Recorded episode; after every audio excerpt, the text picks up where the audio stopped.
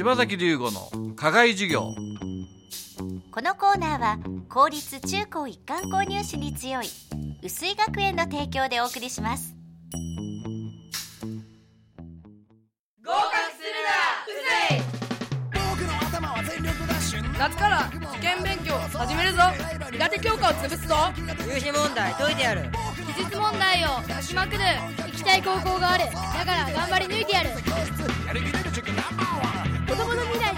育てる薄井学園。合格力満点。講習まだまだ受付中。合格するなら薄い。柴崎龍吾の課外授業。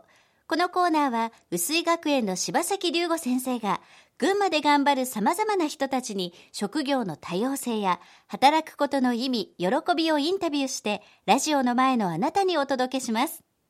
8月は桐生を中心に介護福祉事業を主軸に事業展開しているプライマリーグループの代表梅沢信義社長にお話を伺います。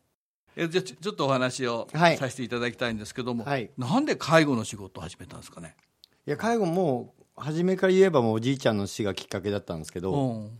もともと高校卒業してはい。私高校球児なんですね、はで高校卒業して、はあまあ、夢も何にもなく、いはいとにかくこうとにかくすぐ働きたくて、はいで溶接の仕事を始めたんですよ、あで溶接の仕事で6年間勤めて、うん。その間に大好きだったおじいちゃんが亡くなったんですね、あはいはい。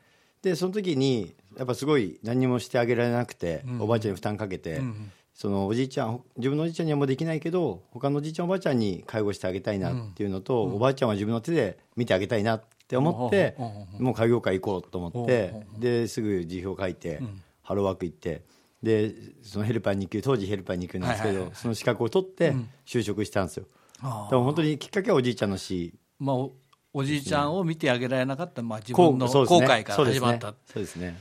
でもそれやってみたら大変でしょ？お思った以上に。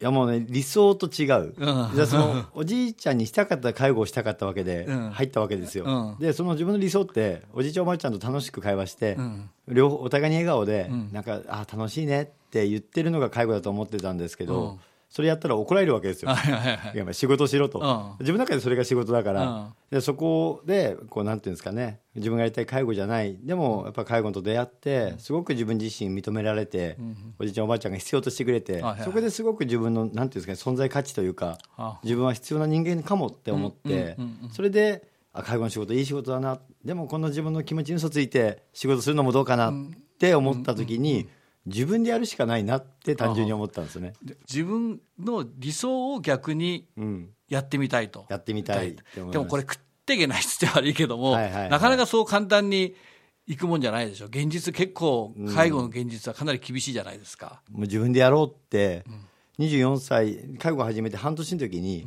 勝手に決めたんですよ、28の誕生日に会社作ると。根拠ないです、はい、はい、お金もないです。最初にやったのはそうするとと何から始めたんですか？デイサービスって言われるあデイサービス。よく送迎朝とかはい。されてますよね。でまず銀行行って、うん。で事業計画をできないなりに作って、はい。そしたら、まあ、ある銀行はいやいやもうあんた無理でしょって言って、まあつくまあ、ま、もう話全くの素人でって感じですよね。うち両親サラリーマンだったので、うん。でお金貸してくれない。で何度も何度も足を運んで、まあ、ちょっとここ見直してくれとかってなって、それで家が2階で下をデイサービスで始めたんですよ。ああなるほどね。当時有限会社だったんで資本金300万貯めたんですよ3年間で、はいはい。それの、まあ、倍ぐらいだったら貸すよって言って運転資金500万だけ借りて、はい。800万で運転資金スタートして、はい。まあ、建物は住宅ローンで、はい。個人でこう建てた感じですね、多分最初すんごい大変だったでしょ。そうですね。でも大変。振り返ってみたらよくやったななんですけど、うんうんもう崖っぷちにいるから後ろに答えはないから、うん。もう前しかないと思ったんで、なんかなんていうんですかね悩んでる暇がなかったのかなって感じはしますけど、じゃあ最初にじゃあもう、まあ、お客さんを入れなきゃいけないじゃないですか、はいはいはいはいはい。うん。それどうやって集めたんですか？いやもう初めはうちのおばあちゃんと、うん。まあそこで夢叶ったんですけど一つ、うん。おばあちゃんで両方のおばあちゃんいて、はい。でうちの奥さんのおばあちゃんもいて、はい。あとは親戚のおばさんとか、はい。で本当に身内5人ぐらいではい。利用者さんになってくれてそこから始まりました。そこから始まった、はい。でも塾なんかもねですね。最初子供自分の子供と周りの子供見て。ね。最初は本当にそこしかん。別にチラシ巻いても誰も信用してくれないから来ないですし。スタートはそうですよね、はい、うん。本当にそんなとこでしたね、はい。初めは、うん柴崎龍吾の課外授業。